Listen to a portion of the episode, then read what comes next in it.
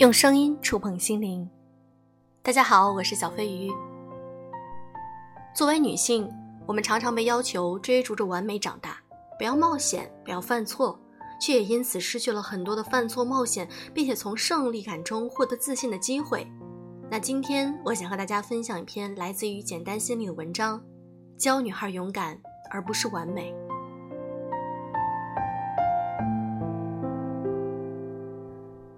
从学不会的自行车开始，我一直不会骑自行车。小时候，只要想到学东西需要面对我爸那种“你果然不行，这都学不会，在搞什么”的眼神，我就觉得还是别学了，反正也学不会。后来跟朋友走在路上，临时起意说扫个共享单车试试，结果练了半个小时，还是没有办法两脚一起离地。但朋友说：“不错不错，你看你踩一下溜出去的距离比一开始远了很多。”我一直记得这句话和当时他说话时那平静的语气，开始知道原来学东西可以不用心怀忐忑和愧疚，一下子没学会也不是因为我比别人笨。后来我就偶尔在需要走路时扫一个自行车，尝试溜着慢慢走。有一次骑上没刹住车，撞在马路上，腿上几大片的青紫，同事看见都说感觉像腿烂掉了。还有一次，路过人多的地方，被人刮倒了，膝盖在地上磨了一大块皮，整个过程真的是磕磕绊绊，但就是一直没脑子的骑，断断续续的骑了三四个月，我才终于基本算是会骑车了。再后来，熟悉一点儿，我买了辆自己的自行车，平常骑着它去上班，周末跟朋友骑着满北京溜达。越来越熟悉之后，我开始觉得自己说不定未来可以拥有一辆汽车。以前觉得这辈子不可能开汽车，开的话一定会出车祸，跟世界再见。骑自行车这件事儿给我的影响还不止这些。以前看见拥有某些技能的人，会觉得仰望和羡慕。记得高中有个女生去参加校园表演选拔，我在面试大门外透过缝隙见她，穿很漂亮的红裙子，一个人跳拉丁，心里觉得对方太厉害了，她一定跟我是不同世界的家境优越的上等人。而现在，我会停下羡慕，只要联想到学会自行车这件事儿，心里就很肯定。如果自己真想学，也一定可以拥有这个技能。想练出一身肌肉也可以，想换个行业继续读书也可以，想重新定义我是谁也可以，一切都很来得及。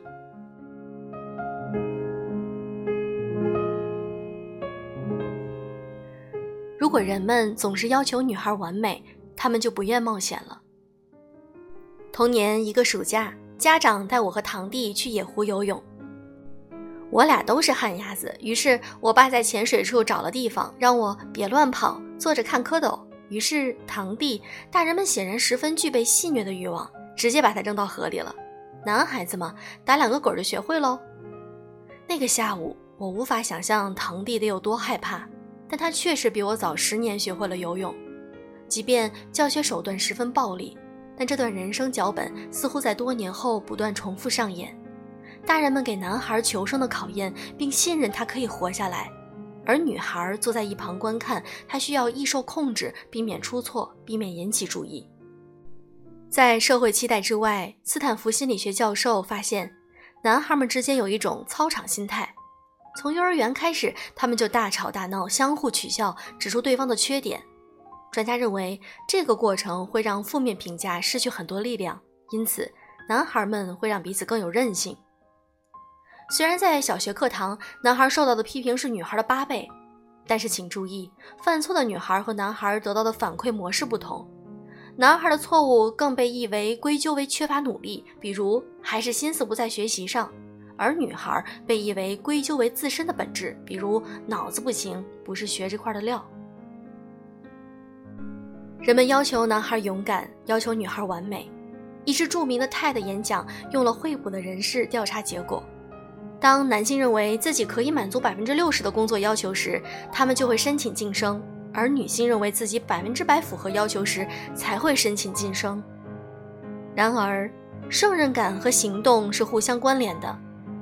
俄亥俄州立大学心理学教授认为，信心是一种将思想转化为行动的东西。它是通过努力、成功甚至失败积累起来的。如果人们总是教育女孩不要出错，追求完美，避免冒险，并将他们的错误进行内部归因，他们就会倾向于不去尝试，避免与男孩竞争公共空间，与胜任感的经验失之交臂，而只是停留在浅水滩里看蝌蚪了。如果你想更爱自己，做成一件事儿比被爱有用的多。所谓胜任感，也可以理解为自信。它需要你真的投入去做一件事儿，在得到正反馈的过程中，逐渐确认自己的价值。这条路可能很艰苦，但也是必须的。但对于女孩子来说，多了一个陷阱，就是我们被规训为可以通过被爱来确认自己的价值，来获得那种我很好的感觉，就好像自己是客体，去选择一个主体。如果想感觉更好，那就选一个更强大的主体来获得被爱，获得肯定。我在年纪更小的一点的时候，也陷入过这个陷阱，把自己的价值感更多的和被爱联系在一起。但事实证明，即使我获得一些爱，但我从来没有从中真正的体会到自我价值，也没有变得更自信。首先，你依附于一个主体来确立自我价值的时候，主动权永远不在你手中，你永远患得患失。如果他爱你，你就是好的。如果不爱了，你就是糟糕的。你对自己的认知总是在变动的、不确定的，很难获得稳定的自信。另一方面，主体的强大本质上跟你也没有关系。你无法通过被爱把别人那些好的特质，比如才华、成熟的心智偷过来。但人们往往在爱中会有这样的错觉。后来，自信是怎么一点点建立起来的呢？真的是通过做事情，从特别小的事儿，比如组装一个家具。学会一项运动，再到大的人生选择、职业能力的提升等等，这些事情需要有点点难，对你来说有点挑战。然后通过思考、学习、练习，最终成功做到了。是从这个过程中慢慢信任自己，而且这样获得的自信是从内而外慢慢生长出来的，是不太会消失的。分享一下我前段时间跑步时候的一个感悟吧。我发现跑步有点像人生的隐喻。就是你真正的要一步一步的自己往前跑，你可能很幸运有一个同伴陪你一起在跑，但你肌肉酸痛流下的汗，他都没有办法替代，就是扎扎实实跑的每一步才最终反馈给你。所以去做事儿吧，它能真正塑造和改变你，让你更爱自己。